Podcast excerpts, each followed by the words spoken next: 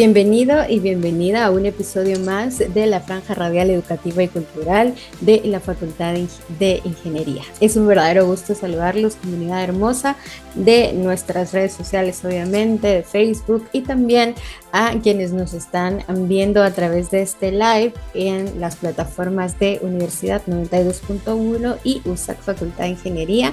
Gracias por eh, pues estar pendientes siempre de nuestros episodios. Y a toda la comunidad del podcast, pues también muchísimas gracias por estar pendiente de cada uno de los contenidos y programas que traemos para ustedes todas las semanas. Quiero aprovechar para hacer extensivo un saludo por parte de nuestra decana la ingeniera Anabela Córdoba, quien agradece la sintonía que usted tiene hacia nuestros diferentes canales de comunicación en este espacio académico en donde nos gusta compartir las buenas historias que se generan en esta unidad académica. Quiero comentarles que hoy tenemos un programa, como estamos en el mes de marzo conmemorando muchas cosas y conmemoramos el Día Internacional de la Mujer el pasado 8 de marzo y pues hoy vamos a hablar con una científica que está justo del otro lado del eh, continente, ¿verdad? Está en el viejo continente en Europa y nos va a acompañar hoy porque pues, el tema que hemos preparado para, para ustedes en, en, esta oportunidad pues es... Eh, Mujeres en la Química y hoy vamos a tener pues, una conversación, una charla inspiradora con la doctora Mayra Quemé, quien es investigadora postdoctoral Marie Curie, ¿verdad? La doctora eh, pues, es doctora en Química orgánica por la Universidad ELTE, ¿verdad? En Budapest, Hungría. Ya hemos tenido la oportunidad de poder compartir con ella eh, justo cuando concluyó su doctorado de manera satisfactoria. También es máster o maestra en Ingeniería Química en Corea del Sur por la Universidad Hyunji, perdón, Kyunhee y también egresada orgullosamente de nuestra unidad académica, la Facultad de Ingeniería. Así que sin más, pues le damos la cordial bienvenida a la doctora Mayra Quimea a este episodio. Bienvenida, es un gusto que nos acompañe. Hola Gracie, muchas gracias por la invitación, un placer estar aquí con ustedes conversando. La verdad es que para nosotros es un honor que pues, estés con nosotros y sobre todo que compartas, pues como, como estamos, eh, como mencionaba al principio, estamos conmemorando a las mujeres en la química, ¿verdad? Y la verdad que tú eres un referente para nosotros em, y es muy importante que hayas compartido y que compartas hoy pues tu historia, ¿verdad? Y pues, ¿qué tal? Cuéntanos cómo estás. Envía un saludo ahí a nuestra comunidad.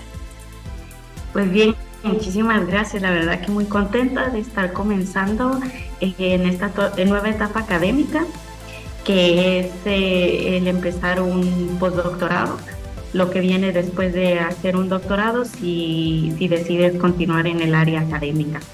Entonces estoy muy feliz de ahora estar en España, específicamente estoy en Santiago de Compostela, en la Universidad de Santiago de Compostela y pues muy feliz, la verdad, de estar comenzando.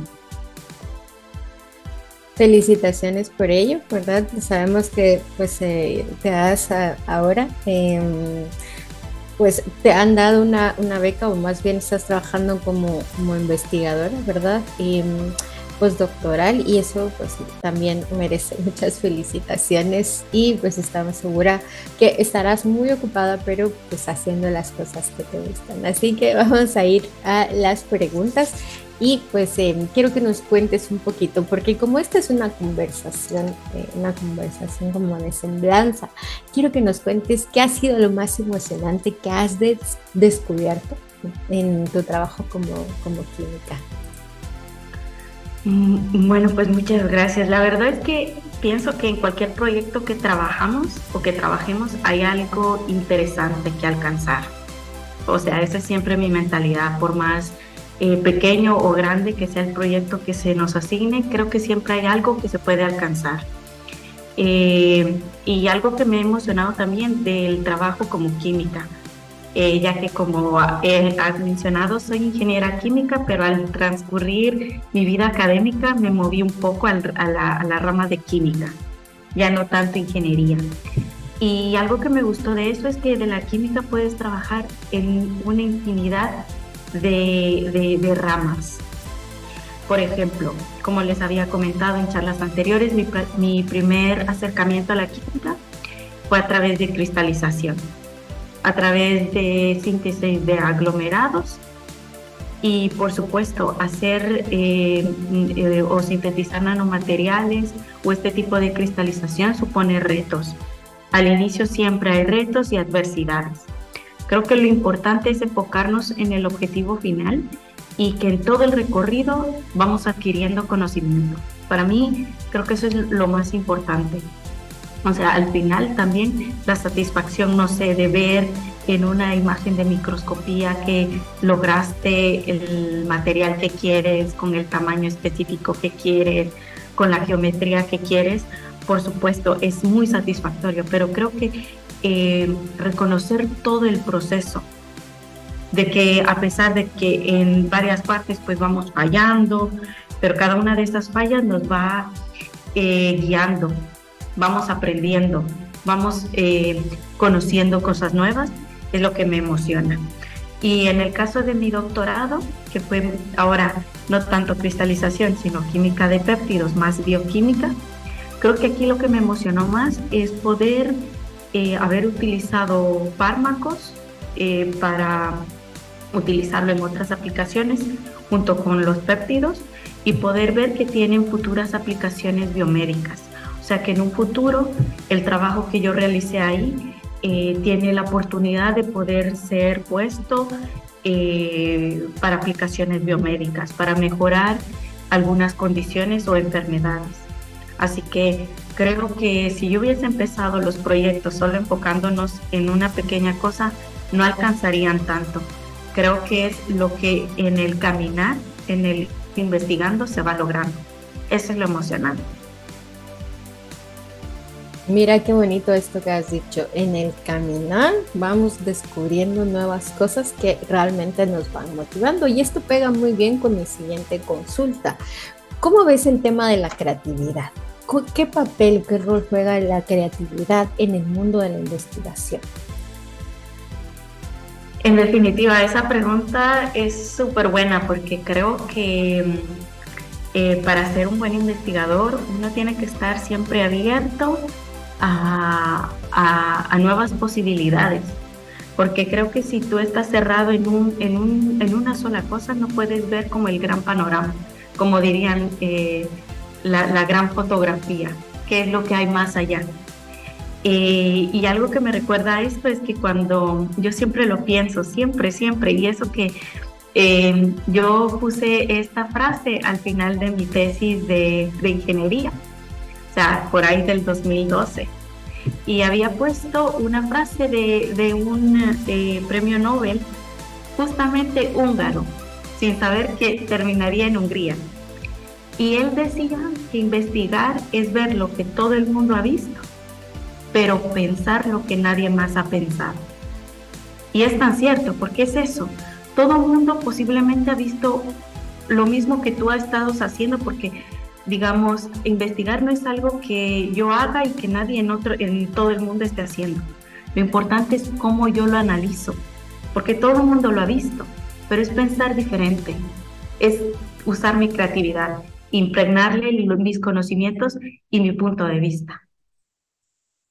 Mira, esto ha sido revelador porque la mayoría de veces siempre estamos pensando que, que, son cosas que están como ajenas, pero yo creo que es lo que es justo lo que has dicho. O sea, todos podemos verlo, pero ¿qué es lo que no, qué, qué es lo que no estamos viendo? Y ahí creo yo que está como la diferencia. Y bueno, ya que hablaste de pues de tus referentes, ¿verdad? Que, que había citado, en este caso, a, un, a, un, científico. Vamos ahora, imagínate que nos pasamos en el tiempo y vamos a ir a, la época de, pues en este caso de, de, una de las grandes en, en, el área de la química, ¿verdad? Marie Curie. En este caso, si tú pudieras tener una conversación con ella, que sería como muy emocionante, ¿verdad? ¿qué te gustaría consultarle? ¿Qué te gustaría preguntarle? Uy, la verdad que, que sería viajar en el, en el tiempo para atrás, sería muy interesante, pero si tuviera la oportunidad, creo que me gustaría preguntarle cómo pudo compaginar ser científica y a la misma vez ser madre. Porque creo que es algo no que no se recalca tanto, pero ella eh, alcanzó, creo yo, que esos dos aspectos que como mujeres podemos tener.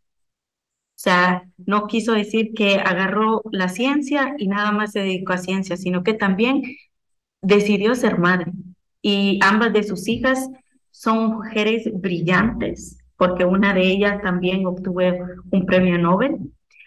Eh, entonces, ¿cómo lo hizo? ¿Cómo lo hizo? ¿Cómo hizo para ser una científica tan brillante y a la misma vez ser madre?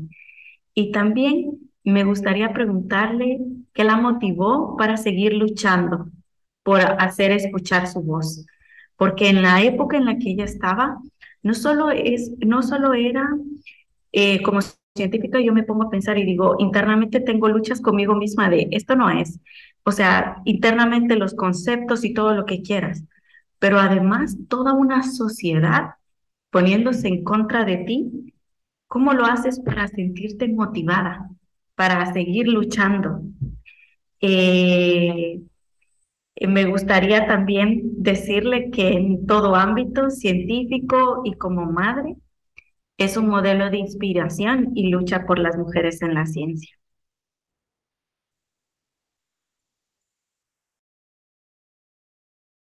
Definitivamente, qué bonito. Pues sí, sí, porque como dices, o sea, a veces el discurso como que se va enfocando solo en una, en una, lo que has dicho hace un momento, creo yo que suena como em, muy bien. Solo podemos ver cierta, cierto, cierto fragmento de ella y no de una manera un poco más eh, integral. Siento que a veces polarizamos mucho eso, ¿no te parece? Y, Correcto.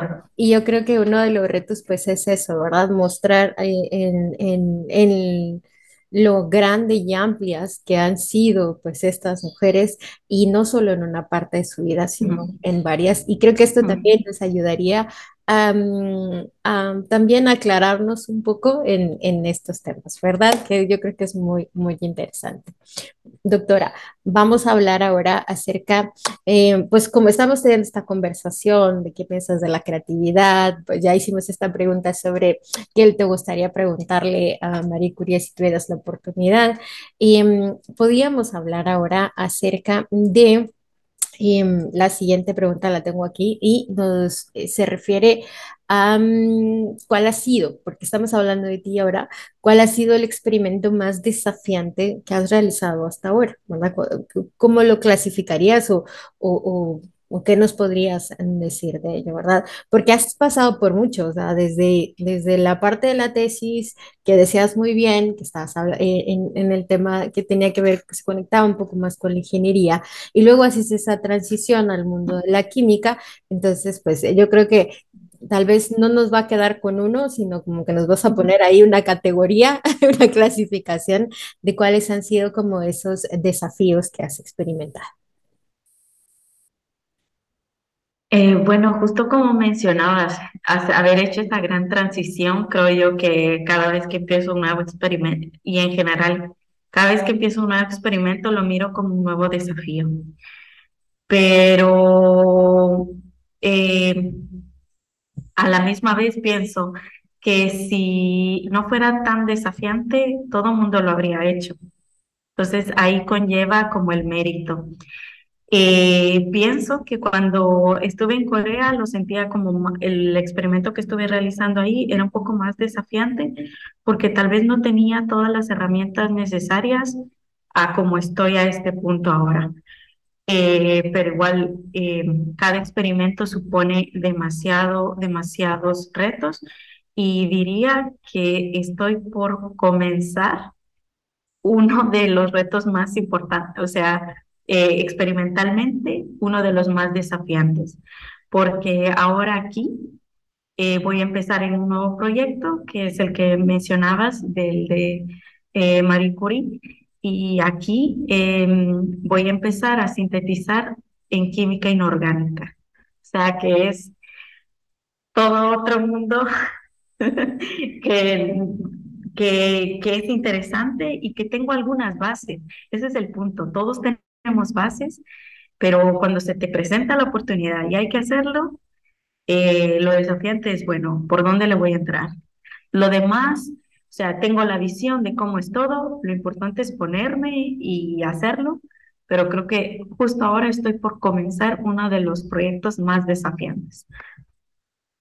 Bueno, imagínense, les cuento porque previo a, conectarnos con, la doctora hablábamos sobre esta oportunidad, ¿verdad? De, pues, esta oportunidad de ser investigadora postdoctoral y me ha dicho que, que pues es dentro de Europa, ¿no? Ya esto ya también es como desafío tras desafío y son muchas las propuestas que llegan y pues que, hayan aceptado la, la tuya, Mayra, pues es una realmente pues dice mucho de, tu trabajo como, como, como, investigadora y pues una vez más felicitaciones. Y hablando de esto, em, ahora nos toca, a, mí me gusta siempre decir en el tema de la, de la escritura y mm, que, que debemos de ser siempre lo más breves, concisos y directos. Entonces vamos a hacer contigo este ejercicio y te vamos a decir que en una sola oración, en una sola oración, nos describas pues este eh, nuevo desafío que has asumido,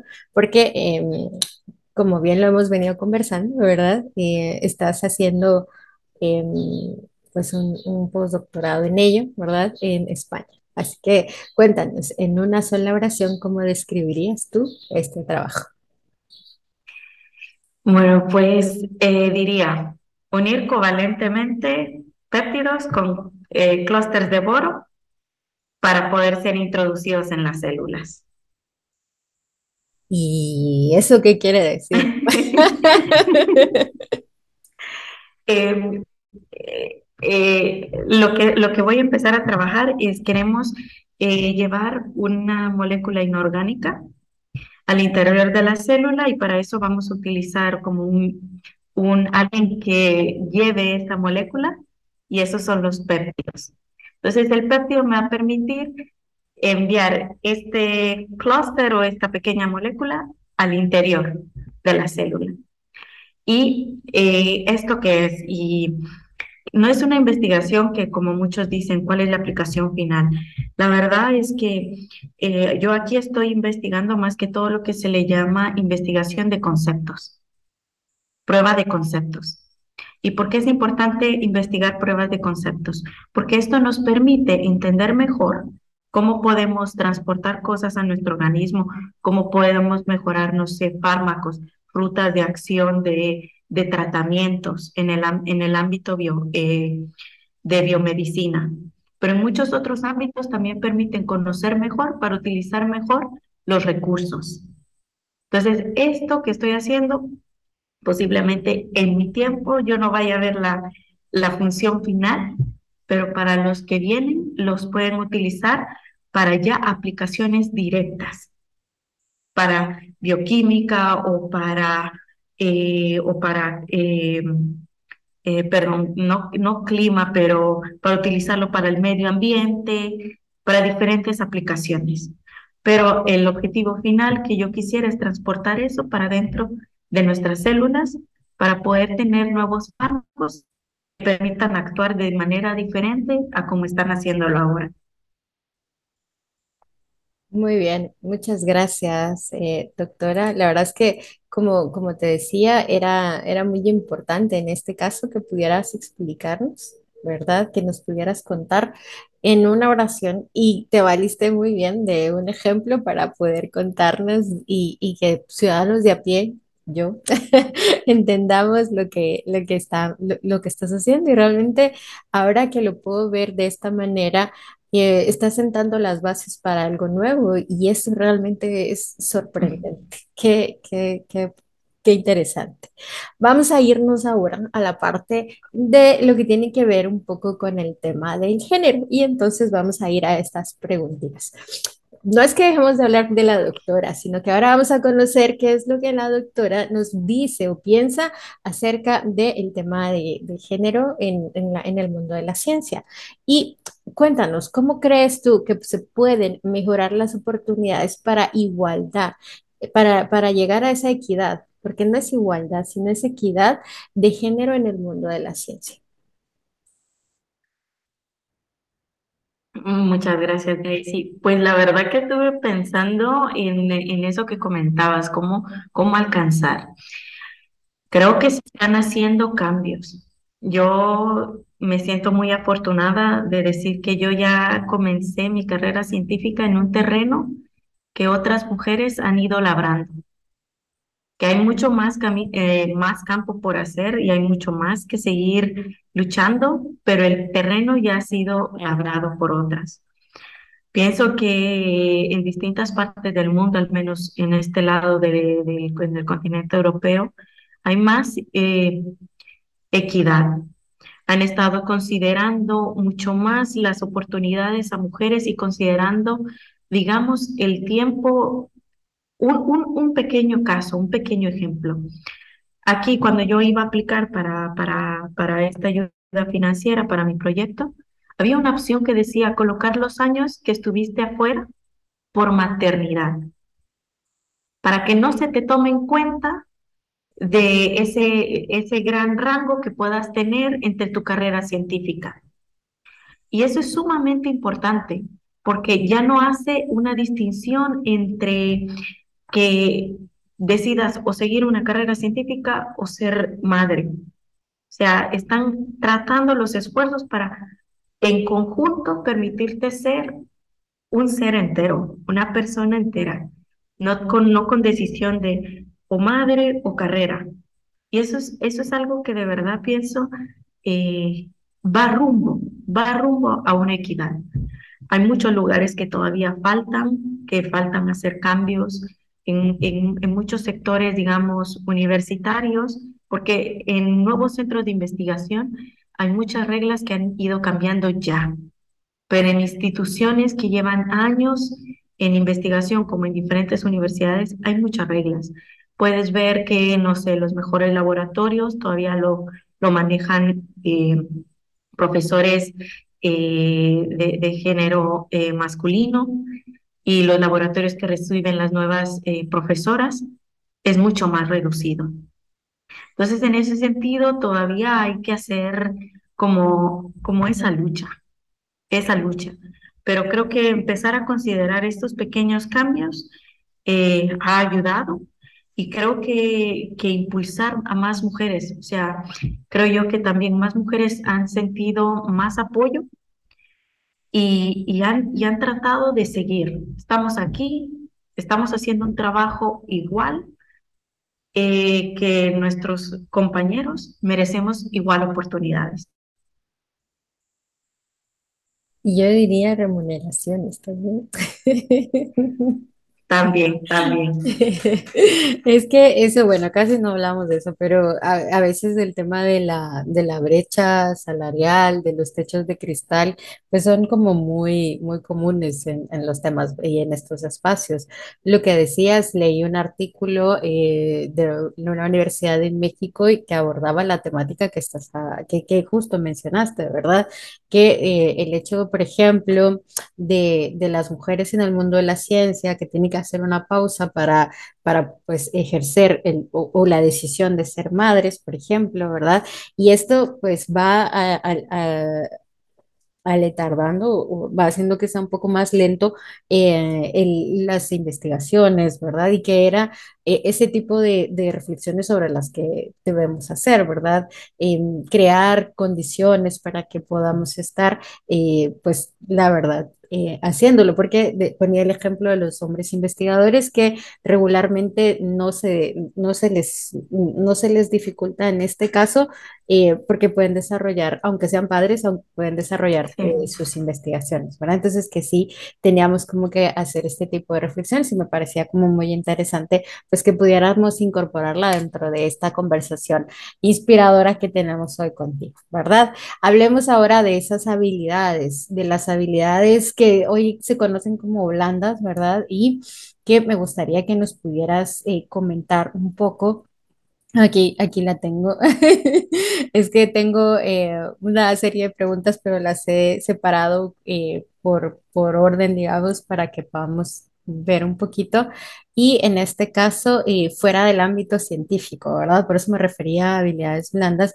¿Cuáles crees que son esas competencias en las que también son importantes para tener éxito como, como química? Porque pues esto es algo que mm, yo creo que eh, tú mejor que nadie no lo, no lo, no, nos lo puedes compartir. Bueno, en, en esto que, que mencionabas, eh, creo que para ser un, buen químico, eh, pienso yo que habilidades tanto de algo de poner en físico, pienso que es ser ordenado y, y mantener, o sea, ser ordenado, porque casi la mayoría de experimentos lleva un proceso y no hay, no hay fallo. Pero en, creo que en vez de habilidades, en este caso, yo diría que algo importante que hay que tener en el ámbito, científico son valores. Por ejemplo, la honestidad, la paciencia, responsabilidad y empatía. Y tomé estas cuatro porque realmente creo que eso es lo que hace un, a una persona de éxito y en investigación es sumamente importante, sumamente importante. Eh, y, y no solo en un aspecto laboral, sino que también en la vida. Pero, pero pienso que esto es lo que hace también un buen grupo de trabajo. Como, como diríamos, mm, un, un químico no puede estar solo. Nosotros, si queremos hacer una buena investigación, tenemos que ser un equipo, trabajar en equipo. Y para trabajar en equipo, lo que más necesitamos es gente que tenga valores, porque al final eh, todos podemos aprender cómo usar tal instrumento, todos podemos aprender cómo poner tal reacción o cómo hacer esto en la computadora, cómo analizar datos, pero lo importante ahí es, es, son los valores. Gente que sea responsable, que sea honesta, porque en el mundo científico hay mucha gente, hay que decirlo, también hay mucha gente que quiere publicar y no le importa que si no, si no es repetible, reproducible, perdón, y, y eso publica. Entonces pienso que hay mucho, mucho para ser alguien de éxito, son valores, porque hacer las cosas al final tú aprendes y lo logras hacer, pero los valores son cosas que, que de verdad tienes que tener en el centro, en el centro. Y empatía también es sumamente importante porque pon- poderte poner en los zapatos de una persona, eso dice mucho. A veces en los proyectos y todo, queremos que las cosas salgan y dejamos de lado que, que es una persona, que, que tiene sentimientos, que puede estar, estar pasando por malos momentos y puedes tender a enfocarte en solo el trabajo. Es que ya se suponía que teníamos que tener esto listo. Entonces es poner, poderte poner también, ser empático de no somos robots, somos gente, somos humanos al igual que todos. Es cierto, tenemos un grado de responsabilidades, pero, pero a la larga también somos, somos personas. Entonces, yo diría que en vez de habilidades, que son necesarias también, yo pondría aquí de importancia los valores. Muchas gracias. Sí, definitivamente coincido contigo en esta parte, ¿verdad? Del tema de, de los valores, de la ética dentro de nuestros espacios científicos, pues son muy importantes, ¿verdad? Sabes que eh, el año pasado por fin, y, y no me da pena reconocerlo, pero por fin descubrí que, que, que los valores no se crean, los valores se descubren, Estaba yo explorando sobre, sobre el tema de ética y moral. Y entonces fue para mí revelador, porque cuando yo estoy descubriendo algo dentro de mí, este, es porque ya, ya, ya lo es algo que ya está dentro, intrínsecamente dentro de, de mí, que por X o Y razón no he podido ver, o no he tenido el conocimiento, no he tenido la oportunidad, no he tenido la sensibilidad de visualizarlo. Entonces, cuando se descubre, uf, realmente eh, es, es sorprendente. Y hay valores en todo, en nosotros, en la naturaleza, en lo que tú haces, por ejemplo. Entonces es increíble esto y pues ha sido fascinante. Como te digo, no me da pena reconocerlo porque pensé que el, que el tema de los valores em, era algo que uno iba pues eh, creando, ¿no? pero cuando ves que tus ojos, tienes que agudizar esa percepción para realmente descubrirlo y, que, la, y, que, y que pueda ser mm, pues visible para ti, ¿verdad? Entonces me parece como algo muy bonito, pero no te voy a robar protagonismo que hoy eres invitada, pero me pareció muy bonito esto y quería hacerte el comentario. Pasemos al tema de la tecnología. Ya que pasamos del tema de, lo humano, pasemos a, ya que lo mencionaste, como robots, hablemos ahora de, de, la tecnología, Mayra. ¿Cómo en este caso, mira que se me pierden las preguntas aquí, pero eh, ¿cómo crees que la tecnología afectará eh, la química en los próximos años? Y cuando digo afectará, no lo, no lo quiero poner desde la parte negativa, ¿verdad? Porque no es, este, sino como realmente va a influenciar, sería la palabra correcta. Así que te escucho. Bueno, realmente eh, pienso que ya, ya está siendo influenciada, porque de hecho hay muchos procesos que se pueden automatizar. Y la verdad es que, por ejemplo, eh, la síntesis de un péptido es unir varios, varias secuencias de aminoácidos. Uno lo puede hacer, como decimos, a pie, en un balón, eh, y para acoplar seis aminoácidos puedes demorarte un día o dos o tres. Y un sintetizador automático lo puede hacer en tres horas. Entonces es algo que te permite eh, hasta cierto punto mejorar también tu investigación, mejorar mucho la producción. Entonces, para no, yo creo que la tecnología en el ámbito químico eh, permite que, que, te enfoques en otras cosas. O sea, te da una cierta libertad de saber, bueno, pongo esto en, el, eh, en esto automático y ya tienes tiempo para enfocarte en otras cosas. Pero antes no se podía hacer. También, la tecnología para analizar, que era de una de, creo, de, de las primeras pláticas que les decía, y que también parte de mi doctorado fue de técnicas biofísicas. Si tenemos mejores técnicas para caracterizar, eso nos permite llegar a mucho más, porque hay muchas cosas que no sabemos porque no podemos verlas o no podemos analizarlas, no podemos cuantificarlas. Y eso solo lo podemos lograr a través de la tecnología. Entonces, en este caso, y es lo que yo siempre he dicho, ver la tecnología como nuestra nuestra aliada, una herramienta. Eh, en algunos casos la gente lo ve como algo, algo que va a quitar empleos o como con cierto, eh, con cierto miedo.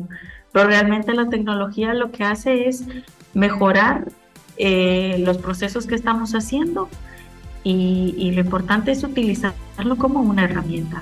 Y en la química mejora mucho para su análisis, para poder sintetizar. Increíble. Muchas gracias, Mayrita. Bueno, ya vamos cerrando, entonces estamos con, con las preguntas como, como más, em, bueno, que son con un tinte más eh, extensivo, diría yo. y este, primero vamos a, vamos a pedirte que nos, nos, cuentes cómo crees tú que tu trabajo em, puede ayudar a abordar algunos desafíos urgentes de la sociedad, ¿verdad? Como el cambio climático, la salud pública, ¿verdad? Porque entendemos que pues tus áreas de investigación pues están como como, como en estas eh, grandes sombrillas, ¿verdad? Así que pues nos lo puedes contar y te deseamos el uso de la palabra nuevamente. Gracias. Eh, bueno, como les mencionaba anteriormente, pues de hecho así de, aplicaciones o de desafíos más urgentes, no realmente porque les decía que mi investigación es más que todo de pruebas de conceptos, pero que son necesarias para abrir paso a futuras eh, aplicaciones. Por ejemplo, en mi caso estaría más enfocada a la salud pública, porque si logramos que esta prueba de concepto, poder eh, caracterizar o descubrir que sí, podemos transportar eh, este tipo de moléculas a través de una membrana, a través de las células, puede abrir más campo para nuevas metodologías de tratamientos. Y eso abriría mucho el campo eh, para enfermedades de cáncer u otras enfermedades que realmente hasta la fecha no tienen, no, se han eh, dado grandes avances curas. Por ejemplo, estamos hablando de la mujer y como yo como mujer. Eh, una enfermedad que sufre el 10% de la población, según la OMS, es la endometriosis, que no, no hay tratamiento. Y el 10% de la población es bastante, es bastante. 10% de la población de mujeres que, que, están en estado fértil, mujeres y, y, jóvenes. ¿Y qué es lo único que hay? Tratamientos para, para aliviar dolor y, nada más extra pero no hay cura. Entonces, si algo de lo que yo estoy haciendo de prueba de concepto permitiera eh, alguna ruta para poder atacar eso en vez de solo mitigar dolor, yo ya habré hecho algo. Yo ya habré hecho algo y creo que es algo que también es urgente, aunque no se ve, porque la mayoría de investigaciones, bueno, se enfocaban en cáncer. Después, una de las investigaciones era el coronavirus, que era situación de emergencia. Eh, pero hay muchas enfermedades que afectan a mucha, mucha gente de la población y que no hay tratamientos. No hay tratamientos.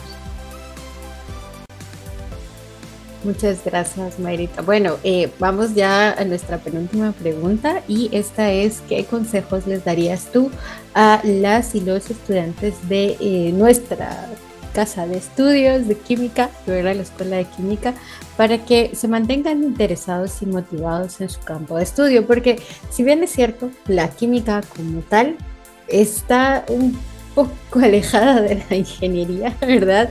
Pero poquito nada más, ¿verdad? Porque cuando uno va conociendo o adentrándose en ese fascinante mundo de la química, y aquí está nuestra, nuestra representante, pues puede llegar a fascinarse, ¿verdad? Pero pues, ¿qué les dirías tú? Porque sabemos que hay muchos campos eh, en los que se puede operar, ¿verdad? Eh, gracias a esta carrera en diferentes ámbitos, ¿verdad? Desde la investigación, también desde la, desde la operación. Bueno, te dejamos allí para que nos lo digas. Bueno, pues yo, yo quisiera, porque sé que la mayoría que nos estarán escuchando son de la Facultad de Ingeniería y de la, y de, la, y de Ingeniería Química pues yo les quería recomendar que no se desmotiven, porque realmente mantener la motivación es algo importante. Si algo no sale, si experimentos no salen, a nosotros o a mí en mi persona no me ha salido nada la primera. Eso es de perseverancia y constancia, porque es tener de yo quiero lograr esto y hacerlo. Entonces ser perseverantes y constantes eh, como les mencionaba, de cada experimento fallido, si podemos entender qué fue mal, si podemos ver atrás, como ver qué errores tuvimos, podemos ir mejorando e ir aprendiendo para un futuro, para alcanzar eso que queremos. Como les decía, ingeniera química, pero ahora soy química orgánica, sintética orgánica, así que la ingeniería química es muy versátil. También tengo compañeros que están eh, terminando doctorado, son ingeniería química y, están terminando doctorados en Estados Unidos en, em, en tratamiento de aguas, en, algo más centrado como a ingeniería de plantas para cultivos. Así que la ingeniería química es amplia, amplia. Creo que la facultad, algo que siempre recuerdo es que me dio todas las herramientas necesarias cuando me fui al exterior, yo decía, bueno, tengo las herramientas en tal ámbito, tengo las herramientas en tal ámbito. Lo único que me falta es, como siempre, sentarnos y estudiar, porque yo creo que algo que tenemos mucho como guatemaltecos y como gente San Carlista es que somos autodidactas. Somos autodidactas de, pies a cabeza. Y entonces creo que para nosotros es, tenemos las herramientas que nos da nuestra casa de estudios y de ahí dicen que el, cielo es el límite, pero no lo creo. Así que de ahí es hasta donde nuestra imaginación nos permita llegar. Definitivamente, eso sí que es cierto. Antes nos decían que el cielo era el límite, pero pues ya no, ni él. ya podemos ir un poco más allá, ¿verdad?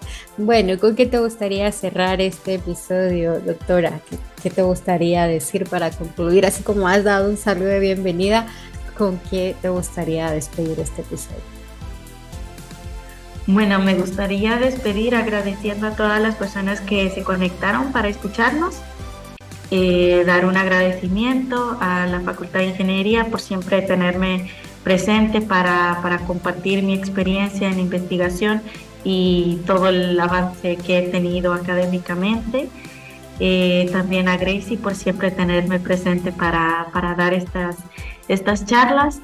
Y quisiera terminar eh, diciendo que fallar es normal. Lo importante es no desmayar y seguir adelante siempre siendo honestos y éticos. Siempre, siempre. Yo, yo quisiera que eso sea algo como que representara a Guatemala en el exterior. Y es algo que yo siempre obro y que creo que en todos los grupos de investigación que he estado pueden decir eso. A esta persona de Guatemala, siempre honesta, siempre ética, siempre responsable. Creo dejar esa huella que realmente describiría me gustaría pensar de cómo somos los guatemaltecos.